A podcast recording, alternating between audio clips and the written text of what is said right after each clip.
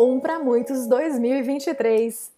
Seja muito bem-vinda, muito bem-vindo e muito bem-vinde a esse espaço de reflexão que nasce a partir de navegações, meditações inspiradas no método Mindscape e também em muitas outras ferramentas que você pode ter e que nós, eu, Nirvana Marinho, com Melina Soares, fazemos semanalmente para te trazer insights e percepções novas aqui nessa temporada sobre os arcanos maiores do tarô. Uma sabedoria profunda que a mente possa se nutrir de novas ideias. Um para muitos 2023.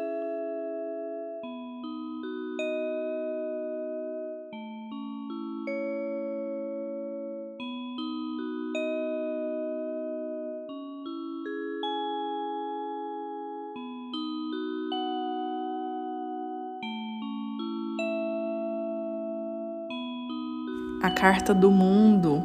Que alegria, finalmente chegamos, arcano 21. Encerramos aqui esse ciclo, esse ciclo de arcanos maiores.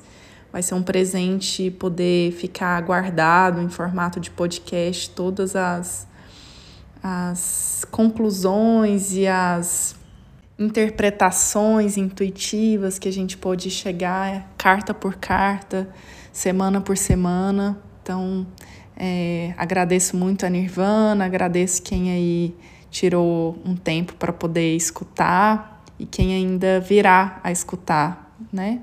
Futuramente, é, carta por carta.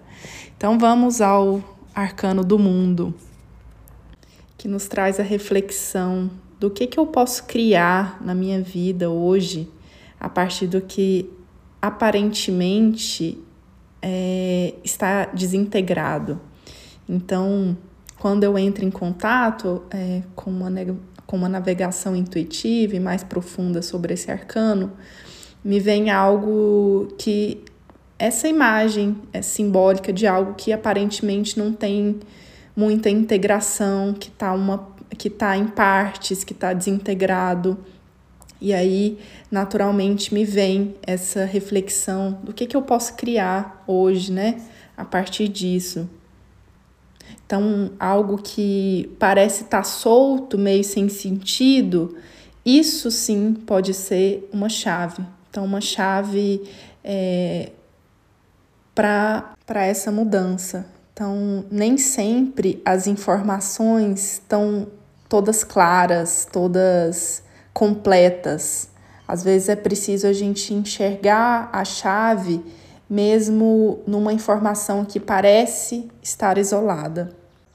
Então, muitas vezes, essa informação que a gente está tanto precisando ver, ela está ali numa partezinha, numa parte meio contida, numa parte que aparentemente não tem significado nenhum, mas essa partezinha ela pode conter toda a informação, ela pode conter o todo porque o mundo é mesmo sobre isso. O mundo é sobre todas as possibilidades, mesmo naquelas partes que aparentemente estão desconexas, mas que contém ali todas as informações ou toda a informação que você precisa naquele momento. Então, a carta do mundo me fala dessa confiança, essa confiança sutil e serena em si mesma, simplesmente porque sabe que já percorreu todos os caminhos e que sim saberá o lugar de volta para casa se assim for preciso. Então, uma folha isolada e aparentemente seca pode trazer como simbolismo é, toda uma chave de regeneração, de renovação para o novo mundo. Então, aqui sim, não temos dúvidas mais que já percorremos todos os caminhos, já adquirimos todas as chaves de sabedoria e saberemos renovar sempre nosso mundo, cada vez que isso for preciso.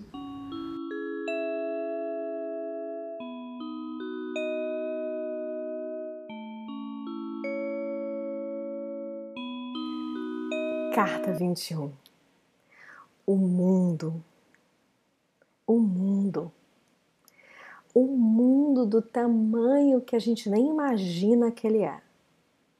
Essa carta fala de muitas coisas, como a liberdade, a plenitude, a conquista. Mas talvez a palavra que eu mais queira me dedicar junto a você hoje, em meditação, refletindo imagens simbólicas que apareçam nesse percurso lindo que um para muitos pode proporcionar para mim, para você e para todos nós, inclusive para minha parceira Melina, a quem eu agradeço imensamente essa jornada, é a palavra da gratidão. Gratidão é um dos antídotos humanos mais curadores ele é capaz, como uma gotinha pequena, quase invisível talvez, limpar toda uma água do nosso ser, toda uma superfície de um determinado problema ou algo que foi difícil. Vejam, o herói percorreu vários arcanos e símbolos para entender na natureza humana, na natureza psíquica inconsciente, o que que libera, o que que trava, o que que conquista e o que que perturba, para vencer essas dualidades e encontrar o fio da vida. O fio da vida que a gente chama em Body Talk, prima irmã do Mindscape, de não dualidade. Essa não dualidade mora nessa sensação plena de gratidão. Qualquer que tenha sido ou esteja sendo sua jornada, seja ela no trabalho, na família, nos relacionamentos, nos problemas financeiros, na visão de mundo, visão religiosa, relação com os filhos e os afetos.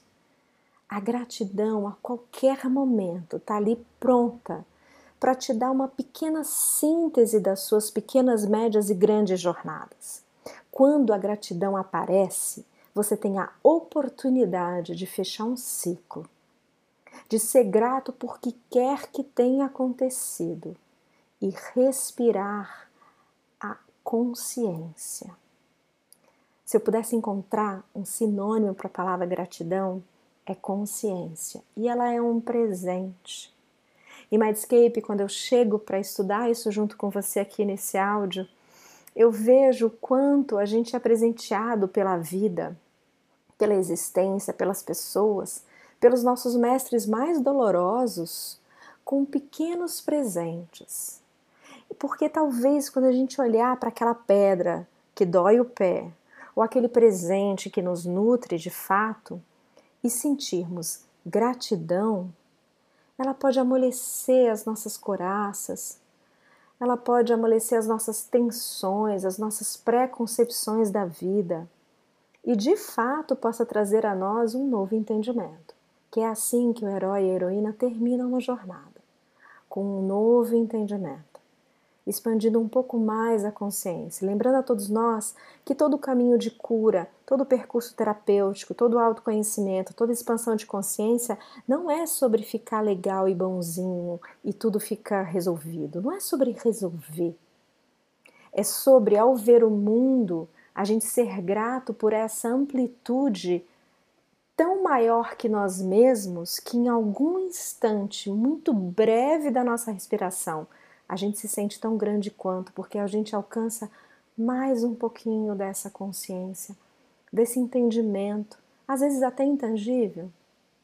Quantos presentes você recebe na vida que são intangíveis, simplesmente passaram por você? Às vezes um sorriso, às vezes uma palavra amiga, às vezes uma intuição ou um insight que te fez finalmente resolver um problema, por exemplo, no seu trabalho. E é nessa síntese que mora o mundo, porque algo se conclui para algo novo poder acontecer. E não se engane, depois da carta 21, vem a carta zero novamente. Comece esse ciclo um para muitos sempre que quiser. Por intuição, vá a qualquer carta, a qualquer momento. E reflita junto comigo, com Melina, nessa jornada linda, meditativa e simbólica, o que mais a gente pode fazer diante do mistério dos arquétipos.